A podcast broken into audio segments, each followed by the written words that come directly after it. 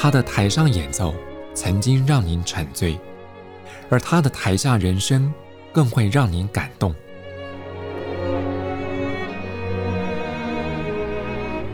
国家交响乐团爱乐实验室 Podcast 名家登场，有生命的音符只为您演出。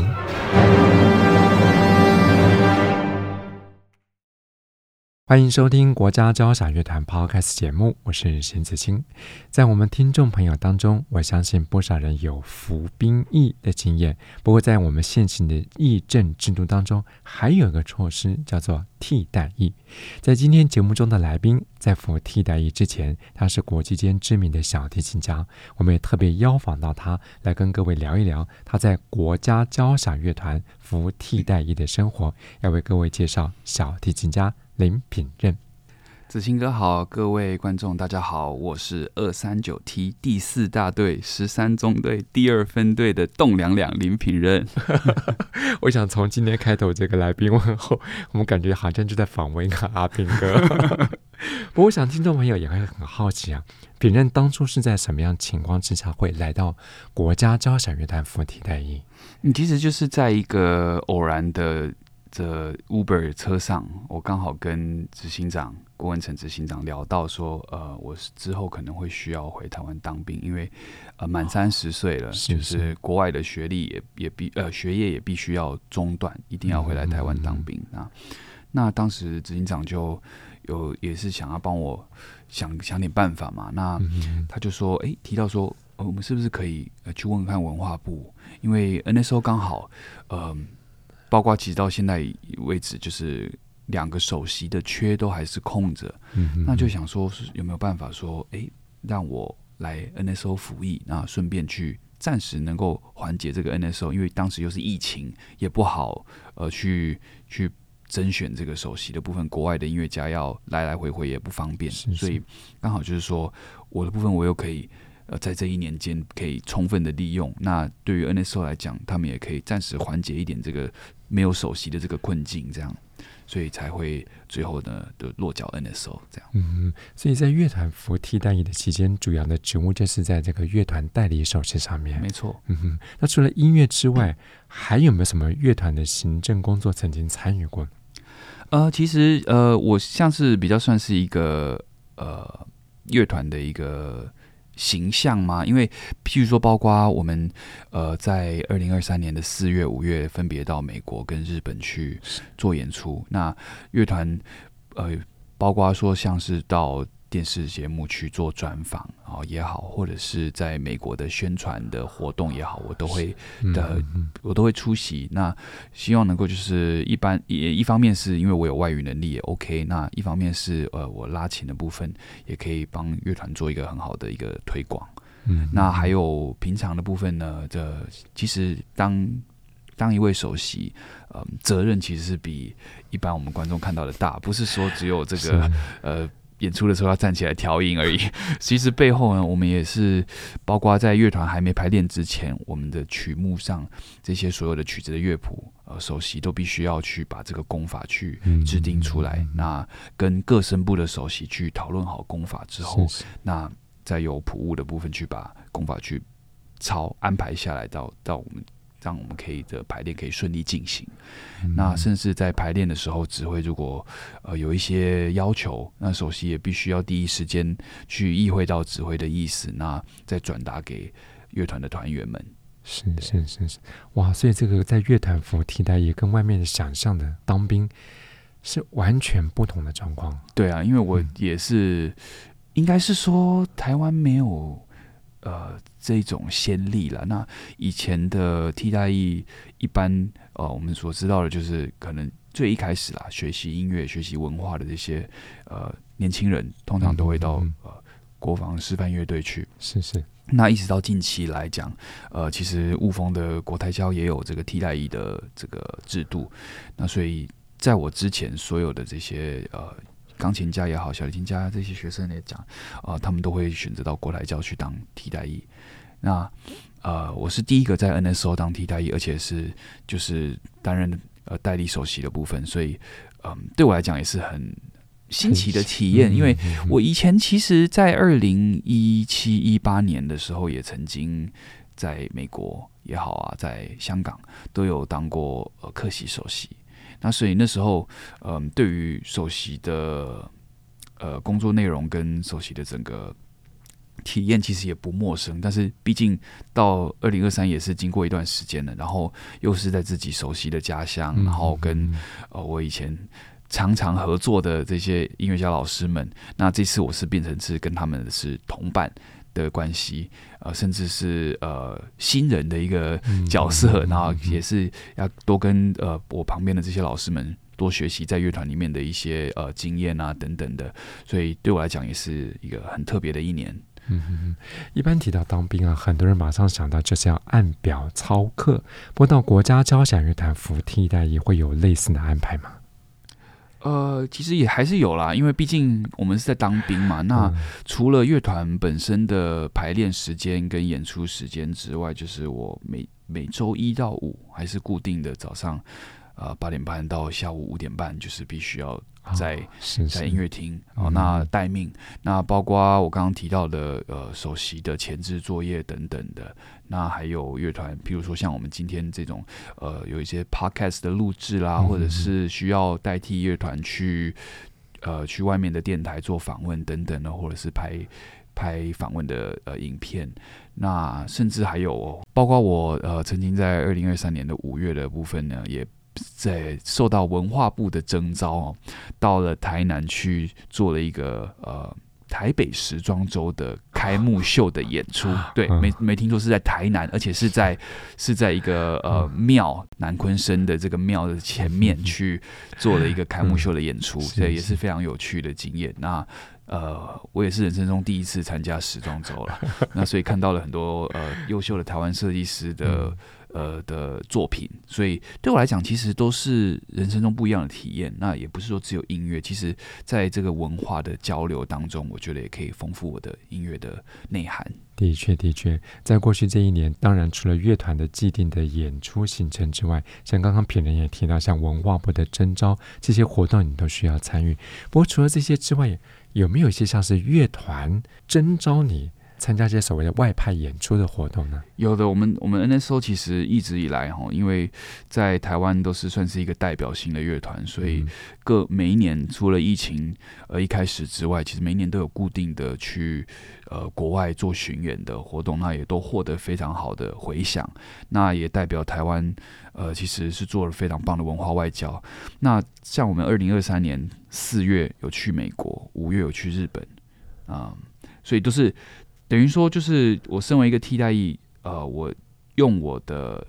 能力来帮台湾能够在国外，呃，做很好的文化外交也好，或者是呃，跟国外的听众分享台湾的文化实力，我们的软实力，啊、呃，所以这总比我上啊、呃，真的是上上那个军营，在那边拿着枪去挥舞，因为我体力也不是非常好，就好像好像变成说，呃，我的能力。没有办法展现在呃军真的是在可以发挥的地方，没错没错。那反而是我如果跟 NSO 这样呃代表代表一个国家去国外去做一些呃文化的演绎，那刚好又是我擅长的小提琴。嗯，不过刚刚评论也特别提到啊，以前跟国家交响乐团合作，你是以独奏家的身份站在乐团前面。不过因为替代役的缘故，你需要坐在乐团里跟团员们合奏。不过这两种不同的身份，你有什么感觉？我觉得蛮不一样的，因为以前独奏家虽然我跟 NSO 有非常多合作的经验，但是呃，能够跟这些团员老师们有这么深刻的交流，也仅限于可能就是。第一排的首席老师们，是是是，那跟指挥可能跟、嗯、呃行政团队当中呃可能就是像执行长或者是带接待我的一些企划的这些呃行政人员这样，那可能就是说我一个礼拜回来跟乐团排练两三次，然后演出一场，那我就离开了，所以不会有什么太深刻的交流。那可能彼此的牵绊也不会这么深。那今年呢，在呃花了一整年的时间哦，从独奏家变成今天是团员，就像我刚刚说的，这些老师其实都是我的前辈。那在音乐团的演奏经验上，也都是多我非常非常多。所以除了可以跟他们学习一些呃。音乐上哦，乐团演奏、乐团片段的演奏上的一些呃经验，跟包括呃，我们要如何跟呃管乐老师，因为毕竟我们坐的位置也是有一点距离的，所以要如何去做这个合作上的调整之外，那还有团员跟团员间，其实我们也说是像是一个人事团体的呃的的一个族群嘛，那在。团员跟团员间也是会有一些不一样的互动，这这种部分其实我从学校毕业之后，好像就比较没有没有这种这个团体生活，所以其实我也觉得，呃，有一种另外一种这个人生的体验的感觉，又再次回到团体生活，然后能够平常跟跟我的朋友们排练啊，然后休息的时候大家聊天啊等等的，就是讨论音乐也好，讨论生活也好，就是。彼此间好像就是又交了更多朋友的感觉。嗯嗯，跟乐坛各个声部之间有了这么密切的互动，我想这对于以后你在站上舞台以独奏家的身份跟国内外不同的乐团合奏，我相信又更的多了一些体会的经验哈。没错，因为其实我们就是讲，嗯、其实当局者迷，旁观者清，你必须要在在这个，你必须要真的是身在其中，你才可以体会。各种选美嘛，那对对，嗯、所以就是说我今年花了一年在乐团里面，包括我们也呃 NSO 也请来了非常多厉害的指挥跟独奏家，所以我今天变成我角色互换，我在乐团里面去看着哦，原来以前的我哦，或者是未来的我站在台上的那个感觉，那我现在是在台，我是在。后面就是坐在乐团里面看着这个作家的感觉，我也可以体会到说，诶，怎么样的特质或怎么样的音乐诠释，能够更让乐团的呃成员们去更会愿意去呃全心全意的去辅佐这个独奏家的这个感觉。其实这个就是一个也是一个经验的学习。那我如果没有今年的这个机会，我可能一辈子也不会有机会 去呃，就是换换在另外一个呃角色去。看我以前的那个角色的感觉，嗯，不过我想比较呃熟悉国家交响乐团过去这一年演出的听众朋友啊，会发现品人不只是参与管弦乐团的演出，在乐团某些室内乐演奏方面，其实品任的参与度也蛮高的。对，因为其实像呃疫情一开始的时候，我第一场回台湾的演出，其实就是跟 NSO 的老师们一起呃所合作的二零二零年的七月，那我。其实近期来哦，这这五年来，我非常呃积极的在补足我过去呃室内乐的不足。呃，怎么为什么这么讲呢？因为我从二零一一到二零一八年哦，尤其是就是毕业后那几年，我其实非常积极的在参与国际大赛。呃，因为比赛对我来讲是一个能够很快能够让国际都看到我的演奏，那也是一个呃。我很好的一个目标，因为我本身是属于一种比较乐天、比较懒散的一种个性，所以我如果没有一个 呃很重明确的目标来驱使我努力的话，其实我很容易会松懈。那所以当时我就是在那七八年间，我很密集的在准备比赛。那我到事后才知道，原来其实要是要身为一个呃完整的一个音乐家、艺术家来讲。呃，室内乐是一个非常非常重要的一环，然后包括其实很多作曲家在他年轻的时候，啊甚至他都是拿室内乐来当做他日后创作交响曲这种比较规模庞大的曲子的试金石，所以其实他的室内乐，像比如说贝多芬啊，呃，布拉姆斯。呃，德弗扎克等等的这些作曲家，他们的室内乐其实都是非常呃，已经具有非常成熟的创作的风格跟技巧。那旋律上其实也都非常优美。那我知道这三五年，嗯，非常的积极的投入室内乐的演出。那我也发现说，原来。古典音乐还有这么多美好的音乐，我才知道说，每拉一首，才发现哇，我以前怎么都没有想说要来演奏这些音乐，因为真的是有很多宝藏等着我挖掘。所以在室内乐的部分哈，我们刚刚有提到，我在这一年间也是常常的有跟 NSO 的老师们去合作。那一一方面，我觉得刚好趁着这一年哦，呃，也没办法出国演奏，我就好好的充实我以前啊、还不够的部分。哦，包括其实在乐团的呃曲目量上面，像 NSO 的演奏的曲目都是呃非常全面的，也有这些呃大家一般常常比较常听到的这些。交响曲的部分，但也有一些新的曲目，包括嗯、呃，还有一些呃呃教育性质的，包括跟北艺大合作的这个一分钟作曲计划啊等等的，然后也有我们也有跟呃台湾的比较优秀的国际作曲家去合作，他们的新创的一些曲子，所以其实，在曲目的累积上，我觉得各个风格对我来讲，在乐团的这个曲目量来讲，对我来讲都是一个非常有呃。填补我过去这个比较不足的部分，然后也对我的音乐的整体的呃塑造也是一个非常有利的一个。嗯，经验。嗯哼，我们刚刚听到别人聊了这么多啊，其实就是他过去这一整年在国家交响乐团担任替代工作，相当大的收获，不只是跟团员之间的情感，或者说对于曲目的接触，甚至于他也拓展了过去自己个人独奏领域，进入到跟国家交响乐团合作室内乐，这些都带给他不论是在心灵上，或者在演奏事物上面非常丰富的收获。不过，从一位站在国际舞台的小提琴家，到回到台湾来服替代役，这个中间会不会有心情转换的问题？其实一开始一定是会觉得呃有一点点呃沮丧也好，或者是说有一点点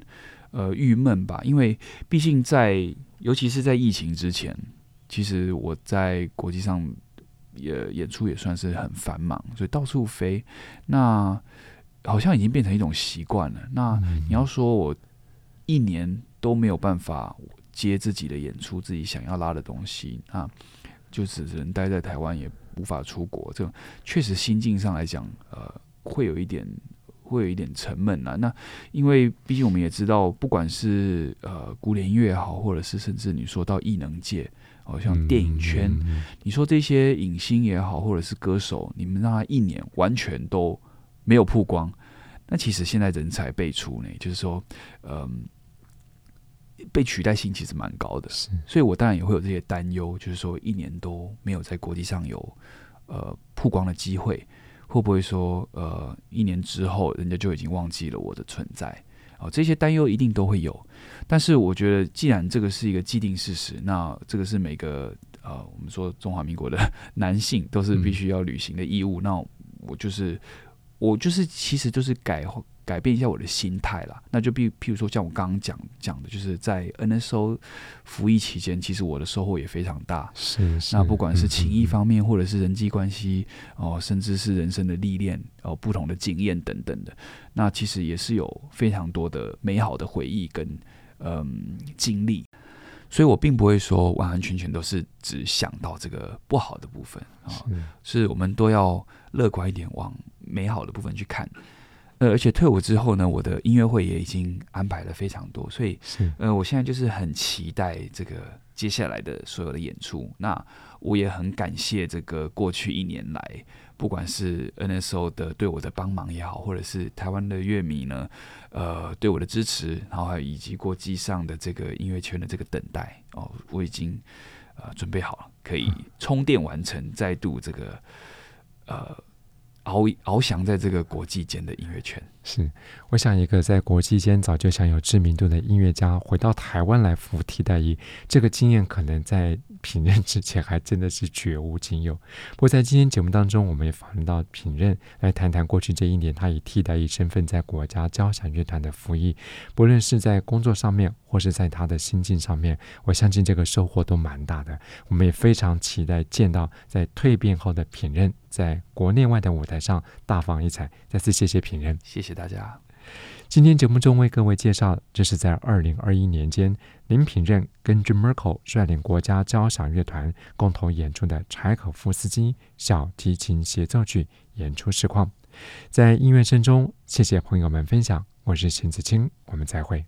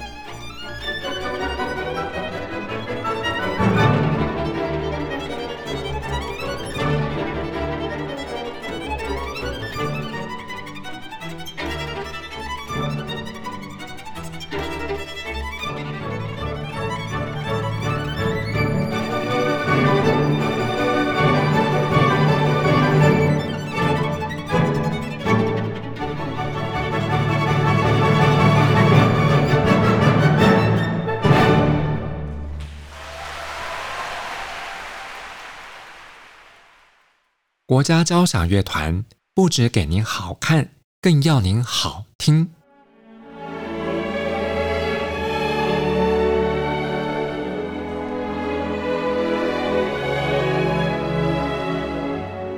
国家交响乐团独家精彩实况，原创 Podcast 节目，舒缓音乐，友善贴心，诚意十足。爱乐实验室 App 温馨登场，请上 App Store 或 Google Play 搜寻“爱乐实验室”。